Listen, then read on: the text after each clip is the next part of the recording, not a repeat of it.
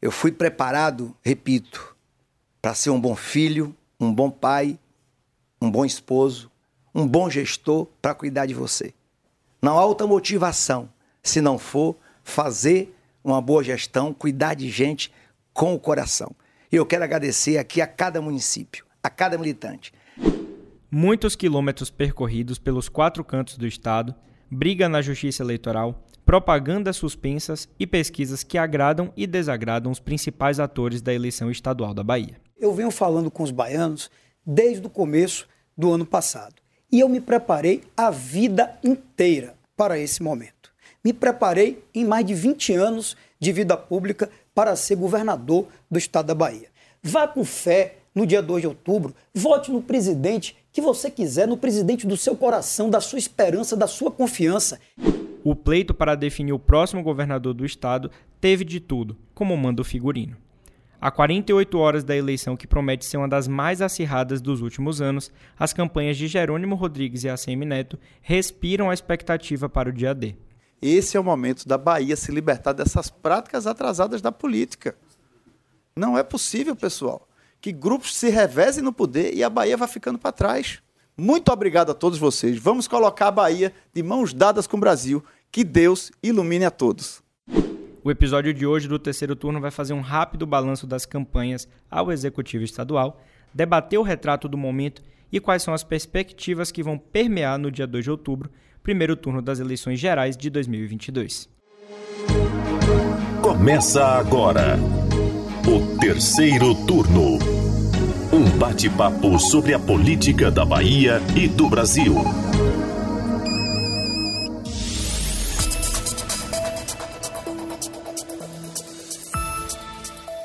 Eu sou Gabriel Lopes e comigo para a gravação do podcast de política do Bahia Notícias, os repórteres do site Lula Bonfim. Olá, turma, tá chegando a hora, hein?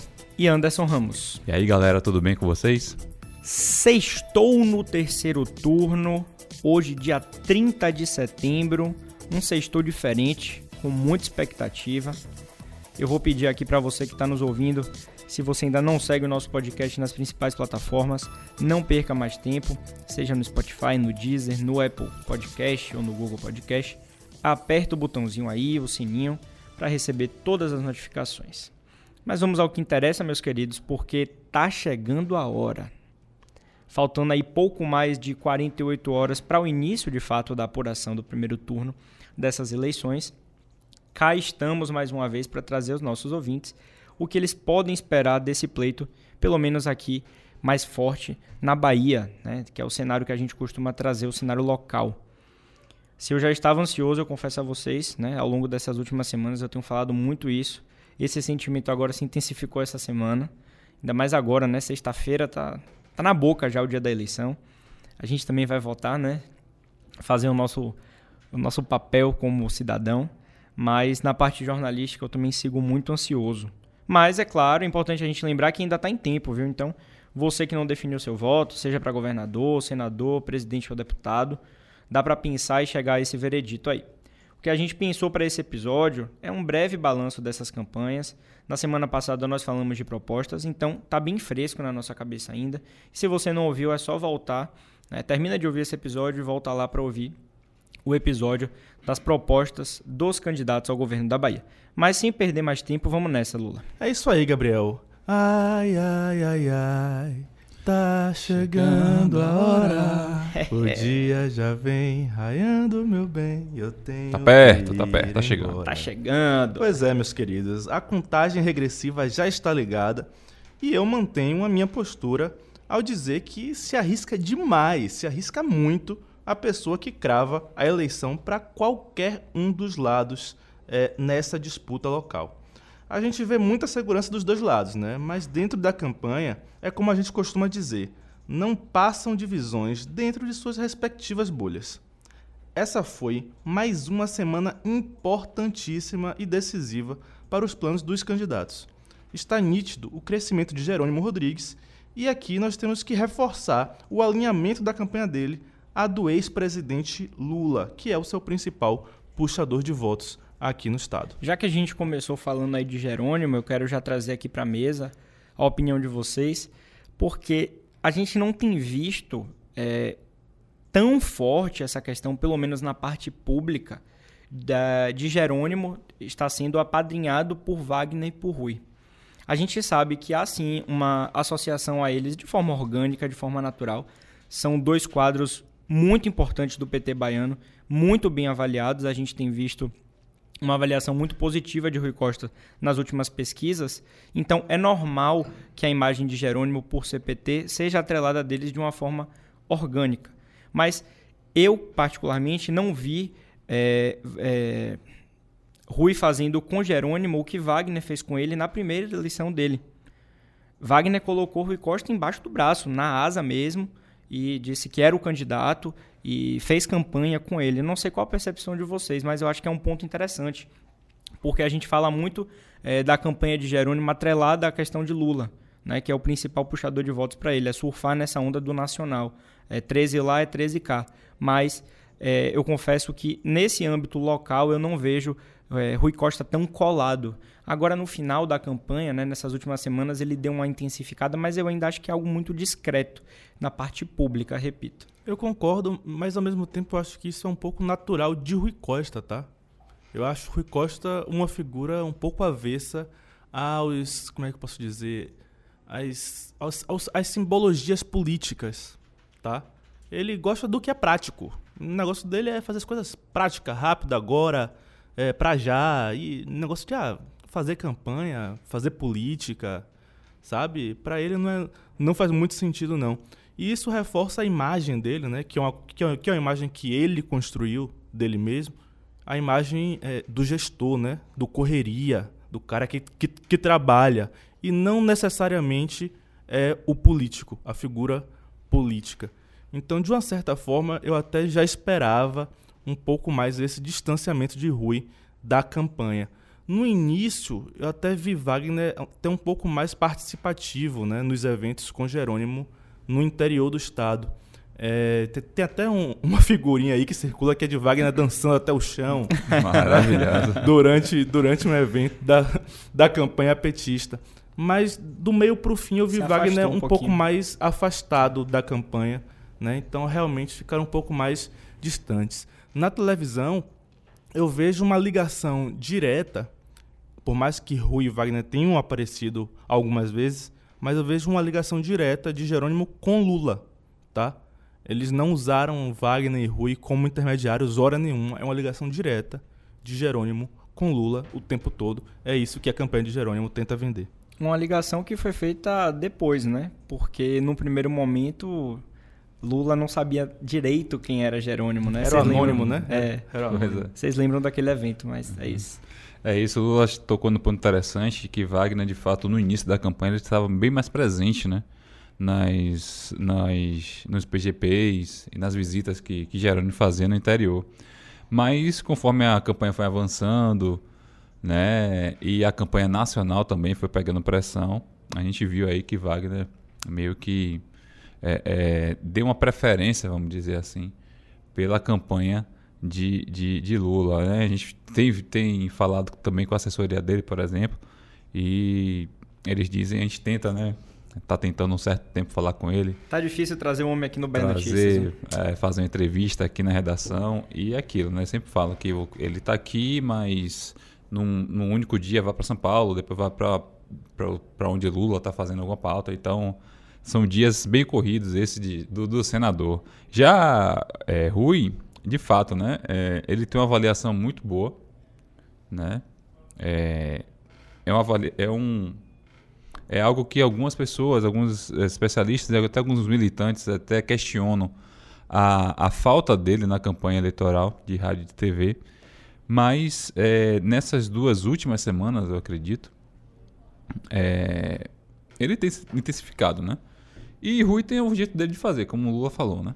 Nas, nas entregas que ele continua fazendo, ele sempre dá o jeitinho de ir ali, cutucar os adversários e é, é, colocar ali na conta de Jerônimo algumas coisas, né? Então, esse é o jeitinho dele de bem prático de, de fazer, fazer política. campanha. O é. governador é. gosta de umas aspas quentes, viu? Isso aí a gente não pode reclamar, não. É verdade. É, só mais uma coisinha, só um, um detalhe que, que, eu, que eu gostaria de falar é que Rui realmente a- aparece quase sempre nas, nas pesquisas com excelente aprovação, né? Em regra, na, na mais baixa ele está com 43% de ótimo e bom, e na mais alta ele está com 51% de ótimo e bom. Isso é uma, é uma excelente avaliação. Só que quando você vai destrinchar as pesquisas, essa avaliação é maior na capital do que no interior do estado. E neste momento, o grande desafio de Jerônimo é o interior do estado, é ele concretizar os votos lulistas para ele no interior do estado, porque a capital a gente sabe de um modo ou de outro que deve dar a maior parte dos seus votos para Semineto. E falando nele, um outro ponto que eu acho interessante a gente trazer aqui nessa última semana é, pré-primeiro turno, né? Apesar da gente estar no terceiro turno, não podia perder essa. Mas é o seguinte, é, o impacto, né? Queria uma avaliação também para vocês fazerem, né, também comentar. O impacto de ACM Neto ter ficado muitos dias sem poder exibir suas propagandas na TV e no rádio, né? Teve a questão da justiça eleitoral. Então, queria saber de vocês, vocês acham que isso teve um impacto direto na campanha? Você acha que dá para mensurar isso? Porque é muito danoso, de, de, de modo, a grosso modo, né, de, de forma geral, você ficar, acho que ele ficou quase nove dias sem poder exibir as propagandas. Perdeu muitas inserções, muito tempo de TV. Recuperou eh, na semana passada e voltou a reexibir seus programas. É duro, né? É duro. É, é... A Semineto, ele, por mais que ele seja o candidato mais conhecido, né, que ele não tenha muito para onde ser conhecido, existe uma retórica, uma narrativa de campanha que ficou nove, nove dias, quase nove dias, parada, sem transmitir a sua mensagem pro, ele, pro eleitorado, né? E isso faz toda a diferença, porque, na verdade, o principal rival de Assemineto, ele tem buscado votos de Assemineto. Né? É, é- isso é, é mais forte ainda. Porque se o principal rival estivesse buscando apenas votos de, de, de indecisos, de brancos e nulos, de outros adversários, tudo bem. Mas o principal rival está buscando votos de Assemineto, dele próprio. E ele não tem, durante nove dias, como se defender disso E mostrar Complicado. seu número. complicado. E mostrar seu número, tá? Que é um outro ponto. A pesquisa Datafolha é, é, da quarta-feira da semana passada, lembrando que neste sábado agora deve sair uma nova, ou até é, nesta sexta, tá? Porque quando você olha no, no TSE, ela está prevista para esta sexta. Mas o apresentador Mário Kertz chegou a dizer que seria no dia primeiro, o sábado. É, quando você olha isso, é, você, você observa que tem uma quantidade generosa de pessoas que não sabe o número de Assemineto e algumas que erram o número de Assemineto, tá? Porque Assemineto esteve durante muitos anos vinculado ao, ao número 25 do Democratas. E agora ele está em outro partido, que tem um outro número, e ele tem esse desafio de vincular o nome dele ao novo número, que é um desafio que passa ao largo de, de, de Jerônimo, tá? Jerônimo tem o 13 bem vinculado, porque é o 13 de Lula, o seu principal cabo eleitoral. Consolidado demais o 13. A gente não precisa nem falar. É, e imagine aí, né? Você ficar nove dias sem passar sua mensagem, né? Naquelas inserções diárias. É, numa campanha tem- que tem 45 dias, pô, é muito prejuízo. Né? É de deixar o cara com a cabeça quente, de fato, né? E como o Lula falou aí, é, Neto ainda tem esse obstáculo de fixar na mente dos eleitores o número de campanha dele, né? Que boa parte das pessoas que dizem votar em Neto não sabem ainda o número de Neto. Né? Então, para ele, isso aí realmente é, é, foi um obstáculo e a gente, eu acho que podemos cravar aqui, ou fazendo uma, uma observação, que justamente nesse período em que Neto ficou sem a, a ins- as inserções diárias, foram justamente nos períodos em que saíram as, as principais pesquisas de, de intenção de voto, né? a Datafolha, a IPEC e a Paraná Pesquisas. E isso mostra, é, elas mostraram um aumento significativo de Jerônimo. Então, pode ser coincidência ou não. É, é, fato é que nesse tempo Jerônimo cresceu muito, né? E aquilo na política não é espaço vazio. Se não, não há uma, uma narrativa ali, outras narrativas vão, Vão falar. ocupar o espaço. Pelegrino essa semana disse que não há vácuo na política, né, Anderson? Sim, sim. Ele deixou isso claro, você é uma conversou com ele. teoria clássica da política, isso aí não existe. E né? é verdade. É, E e é verdade. numa campanha curta, de tiro curto, qualquer é, segundo na TV ou na rádio é valioso. E aí, em meio a essa onda de pesquisa, uma leve retração de ACM Neto, o crescimento de Jerônimo que a gente já falou aqui desde a semana passada e da semana retrasada, tem uma grande polêmica que continua muito forte nessa semana, principalmente nas redes sociais. Foi inclusive tema do último debate que aconteceu agora entre os candidatos da TV Bahia na terça-feira dessa semana, que é a questão ACM Neto ser pardo ou não, a autodeclaração de ACM Neto. Então, vocês acham que nesse contexto, essa é, declaração de ACM Neto né, e essa crise que instalou, se instaurou na, na campanha dele também pode ter contribuído? E aí, só um adendo que eu vi também, inclusive na imprensa de fora da Bahia, né, o pessoal é, lá do eixo Rio, São Paulo e Brasília, colocando no colo de ACM Neto é, essa retração dele e o crescimento de Jerônimo por causa da crise na declaração. Então, eu não tenho como afirmar aqui, não, a gente não tem uma ferramenta aqui para medir isso, mas eu acho perigoso essa colocação porque a gente já sabia que Jerônimo ia crescer. Era um movimento natural. A propaganda na televisão, a associação a Lula, ter Rui Costa na retaguarda, ter Wagner na retaguarda, né? Então tudo isso conta. A gente já esperava, a campanha de Neto já esperava, inclusive, também é, esse crescimento de Jerônimo. Então, é, só para não deixar passar que eu acho perigoso esse, esse discurso. Esse discurso da imprensa nacional é típico de quem não acompanha de perto mesmo o, o, o cenário político do Estado, né? Pode ser que tenha tido alguma influência, alguma, mas no todo, no geral, o encurtamento da, o encurtamento da distância era aguardado pela gente e a gente sabe que os motivos passam pela força do PT, pela força de Lula no estado da Bahia. Isso já era aguardado. Todos nós sabíamos disso aqui, a gente já falou isso em, em outros programas, né?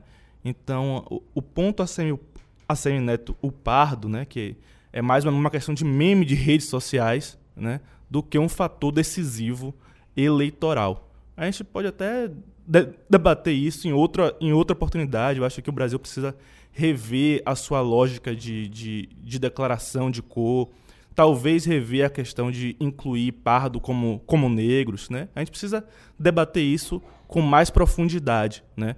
Mas o fato é que não está claro, né? não está claro para Semineto, não, não, não está claro para grande parte da população de que é, é, pardo é negro e talvez a gente precise ou conversar ou repensar isso. É, fato é que a oposição caiu matando nisso, né? É, em 2016, né, na segunda, na reeleição, na disputa, quando ele disputou a reeleição, ele já se declarava como pardo. E não houve, pelo que estou lembrado, não houve nenhum estardalhaço em relação não, a isso. Não. Mas hoje a gente tem uma candidatura que é a competitiva, que é o principal adversário dele, que se declara indígena. Né? Então, isso, é, é, essa disputa de narrativa também, que não deixa de ser disputa de narrativa, é, foi aflorada. Né? Não deixou de ser aflorada. Aqui saiu na internet, foi para a campanha, as campanhas estão usando isso. É, no debate da TV Bahia, isso foi Muito pautado, batido. muito batido, né? É, é, inclusive com, com um- a resposta, mais uma justificativa de Neto, né? com o revide de, de Kleber Rosa também. Neto vai- sustentando a posição dele, né? Sim, sim. A gente vai falar um pouco disso mais para frente. Então, é, é muito, é muito equivocado dizer que o resultado, o crescimento de Jerônimo vem disso, né? Talvez possa influenciar daqui para frente. Eu não sei se as pesquisas vão detectar isso. É, mas é muito equivocado a gente dizer que, que quem acompanha a política baiana sabe que não é fato, né? Não é fato. A gente já esperava, né? O crescimento É, de até as campanhas, a campanha de Neto já esperava isso, né? É. Já esperava que Jerônimo pelo menos teria pelo menos 30%. É. Né? Tá dentro ali do parâmetro. Agora a questão é se, se, esse, se esses números vão avançar ou não. né? É, eles fazem pesquisas internas semanais, né? Então, eles têm um, um, um parâmetro até melhor que o nosso, às vezes, né? Que a gente fica dependendo das pesquisas é, que são publicizadas mesmo, registradas. Mas, enfim. É o que se tem dito, né? O que mu muitos petistas têm, têm dito ultimamente é que o PT é o partido de chegada, né? Naqueles 15 dias que antecedem o, a, a, eleição é que o partido de fato dá uma arrancada e como foi das outras vezes aqui, 2006 e 2014. Né? Parece as coisas que eu, que eu ouvia quando, quando eu era criança sobre o Bahia, né? Que o Bahia era o time de chegada. Gosta dos acréscimos, é curioso, né? exatamente isso. É curioso isso, né? Mas a mística é, de Raul Dinei. É, pois é. Eu acho que no futebol essa coisa de mística, de, de chegada, cabe, né? Mas na análise política, eu acho que a gente precisa deixar isso para os partidos políticos como, como narrativa interessante. É, eu só queria só fazer só mais um, mais um comentário sobre essa, essa questão da autodeclaração. É, é, eu acho que não teria problema nenhum, a princípio, como não teve em, em 2016, a Semineto se declarar pardo, né? Porque o Brasil é mesmo um país mestiço tá? É, é, se você buscar aí no, no período da escravidão, é, é, pessoas consideradas mulatas eram também descritas oficialmente como pardas. Né? Muitas vezes até o próprio preto, quando era livre, era descrito como pardo. Né? Então, essa é uma expressão comum é, é, da história do Brasil, usar pardo. Tem uma declaração famosa de Caetano Veloso que ele fala o seguinte, ó, eu sou, eu, eu sou mulato claro o suficiente para que na Bahia me considerem branco, enquanto Gil é um mulato escuro, escuro o suficiente para que na Bahia o considerem negro. Né? E, e, eu acho isso muito interessante. Não tem problema nenhum é, a Semineto é, se autodeclarar pardo a princípio. Né? A grande questão da discussão, a parte séria da discussão aí, é porque neste, neste momento você ser pardo você ganha direito a uma reparação é, é, social. Né? No caso, é uma parte do fundo eleitoral teori teoricamente maior. E a partir do momento que ele, como uma, como uma pessoa que, e, e aí eu vou me arriscar um pouquinho aqui, tá? Mas como uma pessoa que ele não sofre preconceito, a partir deste momento ele passa a ocupar um espaço que não foi reservado para ele, tá? Eu acho que de toda a discussão que teve em relação a isso é esse único ponto que cabe ser contestado. Tá? E eu acho que isso pode ser debatido para além de você apontar o dedo para Semineto. Tá? A gente precisa debater isso como uma, como uma questão, como, como, como um problema do país, tá? A ser resolvido a curto, médio prazo. É, é só aproveitando aqui, Lula, é, para frisar que o problema é justamente esse, né? Não é só a pessoa é, se declarar é, parda, negra, mas numa eleição isso quer dizer que ela vai ter benefícios. Né? Então a questão é essa, né? não é a questão do como ele se enxerga, a questão é que é, ele, com a declaração dele, ele pode sair beneficiado. Fora que a União Brasil tem um, tem um, um, um maior fundo entre os, os partidos. Né? Muito dinheiro. E, e, Neto é um dos caras mais beneficiados com esse fundo. Né? Acho que ele só perde para Soraya. Né? Recebeu pouco mais de 16 bilhões de fundo é, para essa campanha do partido. Mas para a gente não alongar tanto esse episódio, vamos pular aqui da, da sequência, falar de um outro ator que está envolvido aí nessa, é, nessa eleição, nessa disputa aqui na Bahia, que é João Roma.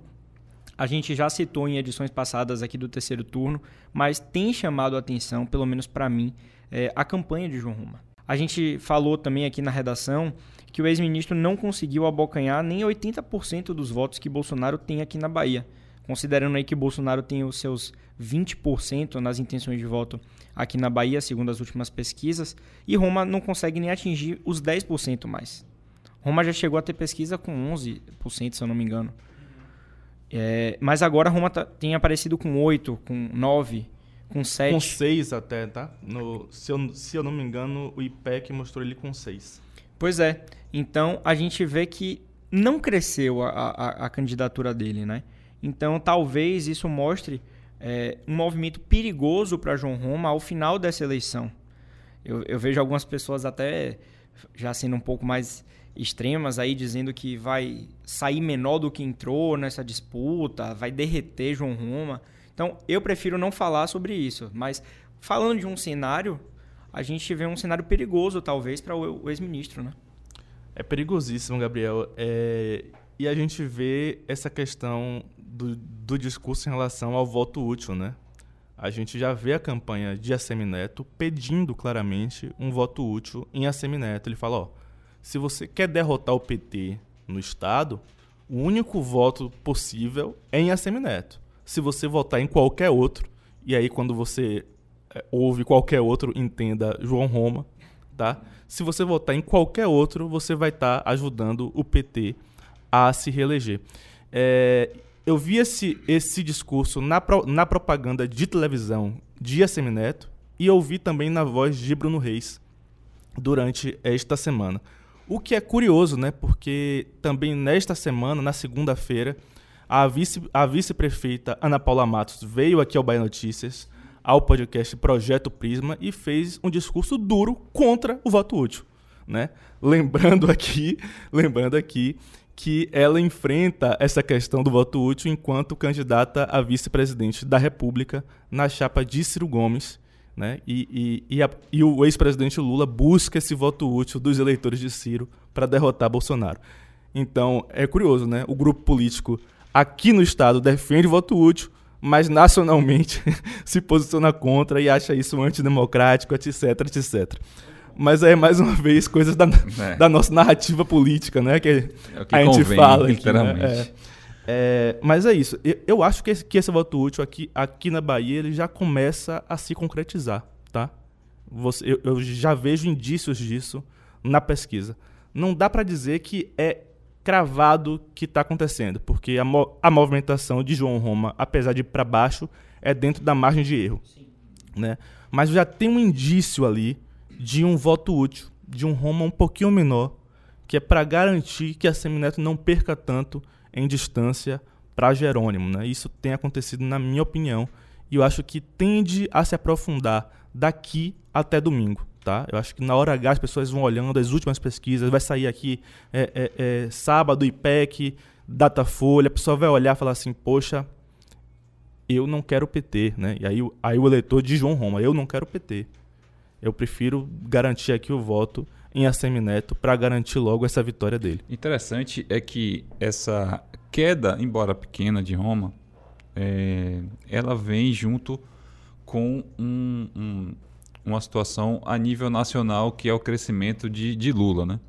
É, a gente sabe que João Roma é o candidato bolsonarista aqui na Bahia e uma, um, um, um crescimento de Roma estaria é, é, é, diretamente ligado a um possível crescimento de Bolsonaro, que não aconteceu até agora. Né? Bolsonaro veio duas vezes aqui na Bahia, é, promoveu grandes eventos, grandes motocicletas, veio agora, né, nessa semana, em Vitória da Conquista. É, e só que o, a intenção de voto de, de Bolsonaro aqui na Bahia, a gente sabe que não é das melhores, né? Talvez é, seja o estado onde ele mais enfrente resistência. Mas isso eu acho que é interessante a gente também observar que estamos aí nesse final de campanha com uma expectativa grande para, quem sabe, o, a eleição presidencial ser definida no primeiro turno. Tem esse apelo, como Lula falou aí, do voto, do voto útil em Lula, né? E, e isso acaba meio que desidratando as outras candidaturas que são contrárias, né? E isso pode também ter reflexo aqui na Bahia com a candidatura de, de, de, de é, João Roma. Agora, de fato, esse voto útil é em quem? Né? É somente em Neto? Será que alguns votos de, de Roma também não, não iriam para Jerônimo? Muito difícil a gente afirmar isso. Eu acho muito difícil. É, não é para a gente excluir essa possibilidade 100%, tá? Mas eu acho muito difícil. Porque o voto bolsonarista, que é o voto de de João Roma, em regra, é um voto ideológico, tá? É um voto ideológico, é um voto claramente ideológico. Não tem questão material envolvida, tá? É, que é, é, é uma questão puramente de eu acreditar em um lado da política que está associado ao antipetismo, tá? Ele está diretamente associado ao antipetismo. Isso do voto útil é engraçado porque isso determinou, por exemplo, é, na minha opinião, o comportamento duro de João Roma com a Semineto durante o debate da Rede Bahia, tá? Para mim isso ficou claro, né?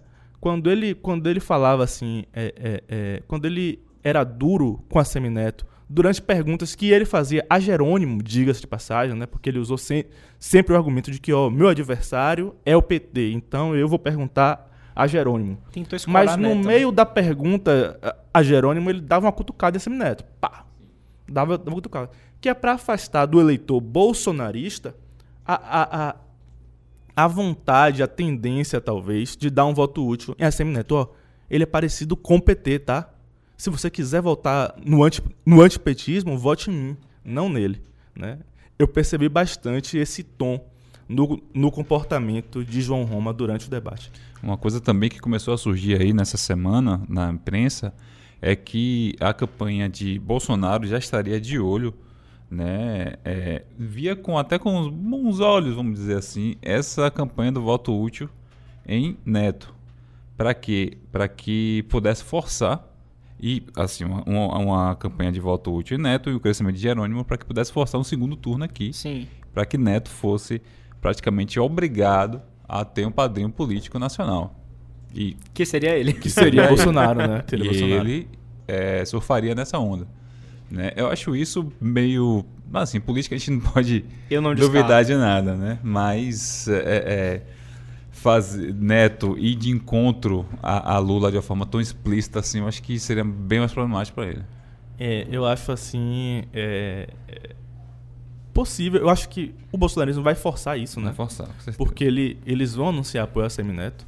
Talvez não tanto João Roma, porque depois desse debate aí o clima ficou É, estremecido. virou pessoal, né? Virou caso É. de família, Caso tá? de família, é. é. A coisa seguiu por caminhos um aí não tenso, muito é. Um negócio educados, tenso. né? Nada republicanos. Baixou-se o nível um Na pouquinho. declaração pós-debate, João Roma pareceu bastante irritado, tá? Bastante irritado. Mas enfim, eu acho que talvez não João Roma diretamente apoiando a Semineto, mas o bolsonarismo deve sinalizar fortemente pró Semineto em- um possível segundo turno contra Jerônimo, tá? Então, é, de uma certa forma, essa sinalização será dada. Mas eu também vejo uma Semineto provavelmente re- muito resistente a isso. Muito resistente. Tá, beleza. Pode até Unilateral, apoiar, unilateral. tá? Mas eu não vou. Não vou dar palanca em você, não não. vou falar com vocês, não. Vai- ele vai, eu acho que ele manteria, né? Um eventual Ah, é. segundo turno, ele manteria a, É. a posição dele desse primeiro turno. Porque, sendo bem sincero aqui, eu acho que hoje, para Semineto, apoiar Bolsonaro seria um suicídio Total. eleitoral. Né? Seria um suicídio eleitoral. É, é, a- as pesquisas, inclusive no Estado, mostram um alargamento da distância entre Lula e Bolsonaro no Estado. Né? No IPEC saiu de, de 61 a 20 para 65 a 18. Expressi- né? Muito expressivo. Então é, é algo considerável. consi- é, ah, é uma grande rejeição a Bolsonaro aqui no Estado. Muito grande. E Lula, que é o anti-Bolsonaro, pelo contrário, é muito adorado no Estado. E vem crescendo. né? Né? E vem crescendo. Então eu acho que a Semineto vai fugir como puder disso. Inclusive, em última hipótese, se ele achar que tá, que estão conseguindo colar ele a Bolsonaro, eu não duvido que ele chegue lá e fale, ó, eu voto em Lula. Alguém aqui duvida? Não. Não, Pois não é. mesmo. Estrategicamente não faria até mais sentido, né? Do que a gente tá falando aqui, a questão de Bolsonaro, eu também não duvido, não. Agora, se a Semineto falar que vai votar em Lula, a- a- aquele vídeo da surra que ele disse que ia, que ia dar em Lula lá em 2005, 2006, isso vai rodar, viu? Foi alvo do debate, É, inclusive. foi né? lembrado, né? Foi lembrado. Verdade, Verdade. verdade. Jerônimo lembrou. Na terça-feira. Eu vou dar uma surra, sou capaz de dar uma surra. Eu lembro disso. E, e falou também, outro ponto que foi, né, que trouxe à tona, foi o, a questão da muleta, né? Que Lula seria a muleta de Jerônimo, né? Aqui no estado para essa candidatura. Então parece que ele ficou magoado aí. E é uma, é uma, é uma metáfora que, que cabe, tá? É uma metáfora que cabe. Porque, querendo ou não, é, Jerônimo tem crescido a base da ligação dele com Lula. É quem alavanca a candidatura dele. Não, não tem como. Como quem alavancou Rui e quem alavancou Wagner em 2006 também. Sim. né? Uhum. Então, não deixa, não, não deixa de ser uma metáfora, é, uma metáfora coerente, né? A gente já fez um episódio especial de pesquisas, mas como a gente está sempre na expectativa até o dia da eleição, é, tem uma pesquisa que está despontando aqui, né? Que está diferente da maioria da- da- das demais pesquisas, que é a questão da Atlas Intel, né? Contratada aí pelo Jornal à Tarde, geralmente, e que, aliás, geralmente não, em todas, né? Em, em todas. Que inclusive já está projetando Jerônimo é, na frente de ACM Neto desde a semana passada. Então a gente tem algumas pesquisas que mostram sim o crescimento de Jerônimo, uma leve retração de ACM Neto, apesar dele manter ali a mesma base no número 47, 48 até 50, mas a Atlas Intel não. A Atlas Intel tem mostrado já que Jerônimo ultrapassou, se não me engano, 4 pontos à frente, 44 a 40. Na pesquisa de segunda-feira, Jerônimo é, chegou a 46 pontos e meio por cento. É, é, e isso o colocou na frente de ACM Neto é, além da margem de erro, tá? Eles não estão mais empatados tecnicamente na Atlas. Eu gosto de pontuar que a Atlas tem uma metodologia diferente das outras, né? Enquanto, por, exemplo, o, IPEC e o, e o Datafolha fazem pesquisas presenciais, né, tete a tete com os entrevistados, e o Paraná Pesquisa faz por telefone, né? É, o Atlas faz pela internet. É um mecanismo de seleção aleatória da amostragem, né? E isso é um diferencial muito grande. E a outra questão que a gente precisa diferenciar é o fato de que o único cenário estimulado do Atlas é, inclui os partidos ao lado do nome do candidato. E isso significa para o PT e apenas para o PT um grande ganho no resultado da pesquisa. Porque, é, e aí a gente traz um, um outro levantamento, né? o Datafolha diz que 40% do Estado é, é, tem o PT como partido preferido. Né? Então, naturalmente, naturalmente, esse público que tem 40% ele já tende a votar no PT. Quando ele olha o quando ele olha ali o candidato Jerônimo Rodrigues com PT ao lado, ele tende a dizer que vai votar em Jerônimo Rodrigues. Né? Então, esse é o único cenário da Atlas. A Atlas utiliza isso. E faz sentido se você quiser é, é, uma previsão de futuro, se você quiser tentar prever o futuro, tá? Mas as pesquisas tradicionais, elas não tentam prever o futuro, elas tentam dizer o retrato, como, né? como está no momento o cenário eleitoral. Então, é difícil a gente comparar uma pesquisa com a outra por isso, tá? As pesquisas tradicionais, elas tentam fazer o retrato do momento, enquanto a Atlas tenta uma previsão do futuro. Como é que vai estar lá na frente? Se o candidato conseguir se associar ao Partido dos Trabalhadores. Tem um outro elemento também que eu quero trazer aqui para os ouvintes, que é a proporção, a chamada proporção. Atualmente, claro que tudo isso é narrativa, tá, gente? Mas a gente não. É, aí só fazendo pesquisas individuais em cada cidade. Mas atualmente a CM Neto tem o apoio de prefeitos das principais cidades da Bahia. E quando eu digo principais, eu falo em tamanho. As maiores. População e, consequentemente, em eleitores.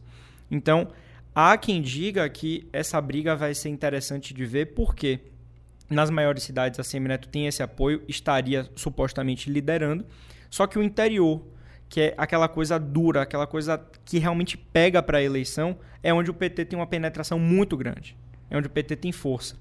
E aí quando você coloca na balança é quase um meio a meio, né? Você tira ali as 10 maiores cidades e é quase metade da população do estado com todos os outros 400 é, municípios. Então eu estou curioso para ver como é que vai ser essa votação de cada um nessa questão da proporção, né? Como é que vai se dar isso. Por isso que eu digo, tá, Gabriel, que digo desde o início que essa eleição tende a ser muito equilibrada, tá? Por essa divisão é, é, do Estado. Por mais que o PT tenha é, é, mais apoio em mais municípios, os maiores municípios, em sua maioria, estão com a Semineto. Né? Se eu não me engano, são 15 dos, dos 20 maiores municípios do estado estariam com prefeitos apoiando a Semineto.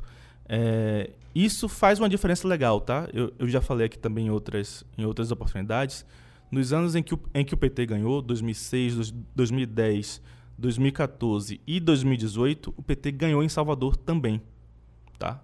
E este ano é pouquíssimo provável que isso se repita, para não para não dizer impossível, né? É, então é, isso é decisivo, tá? Não é que Salvador sozinha decida a eleição, mas tem um peso grande. Grande. Né?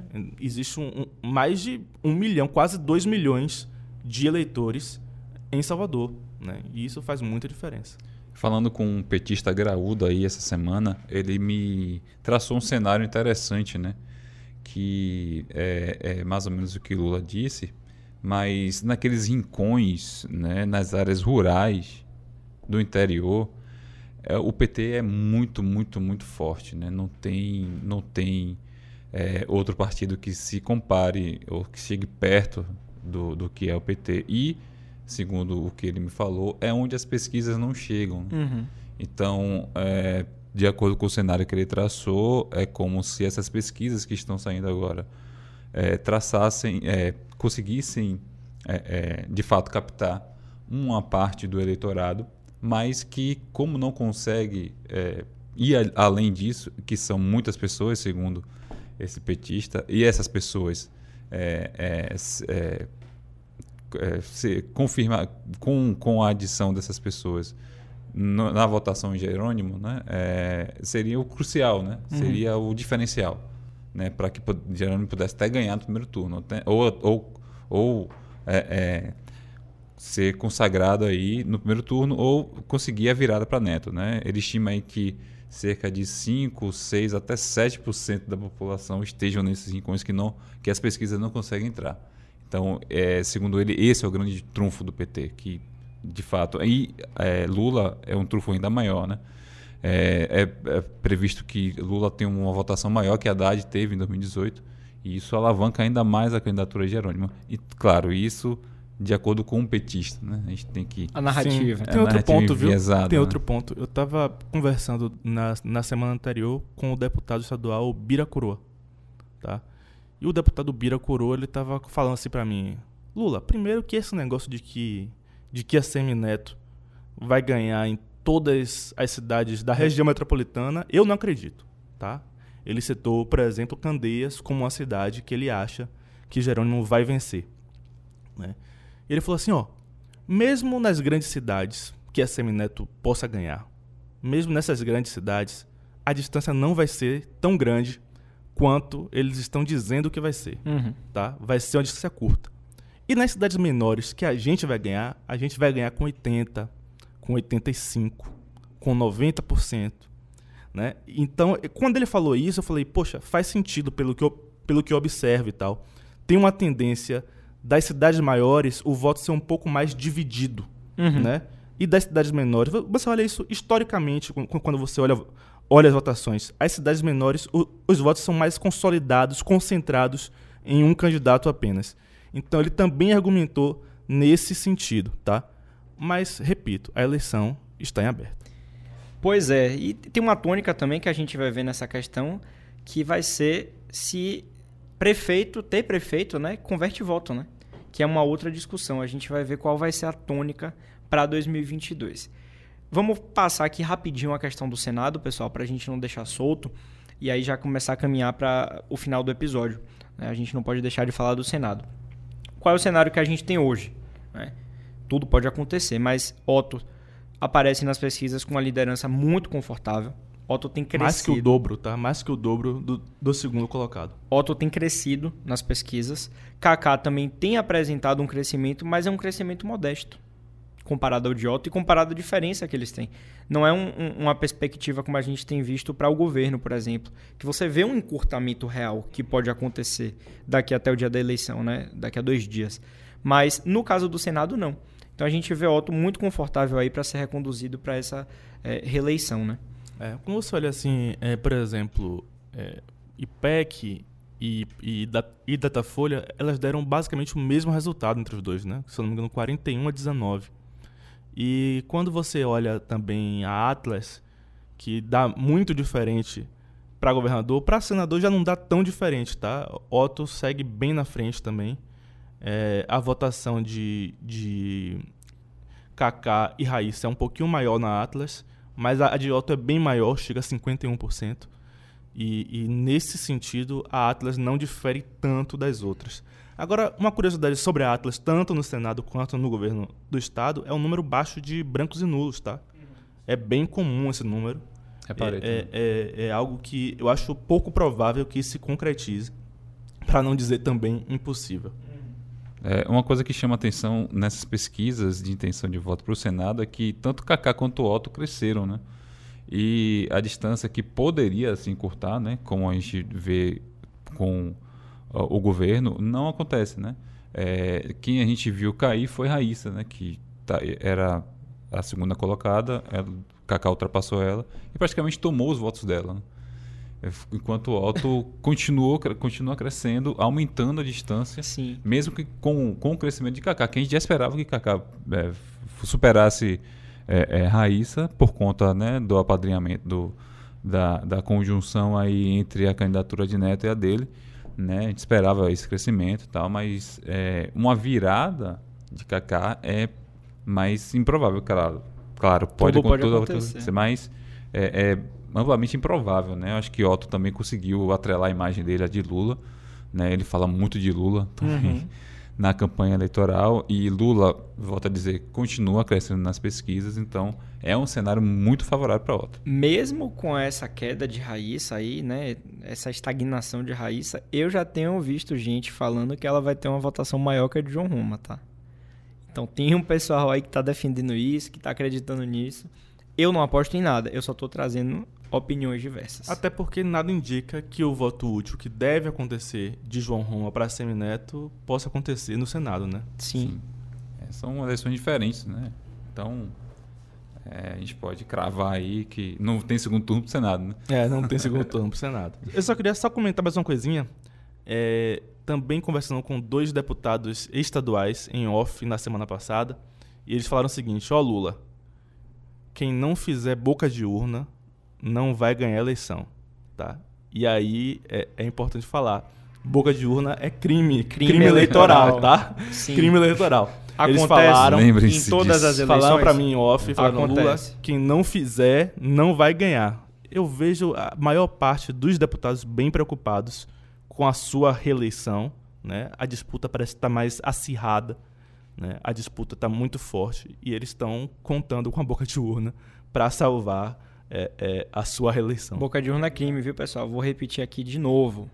Mas a gente vê em todas as eleições. Todo ano de eleição tem boca de urna ali aos 45 do segundo tempo. Não tem É jeito. só chegar em qualquer periferia de Salvador, qualquer cidade pequena do interior que É você vai 50, é 80, é 100 ver o reais. cenário colocado. Pois é.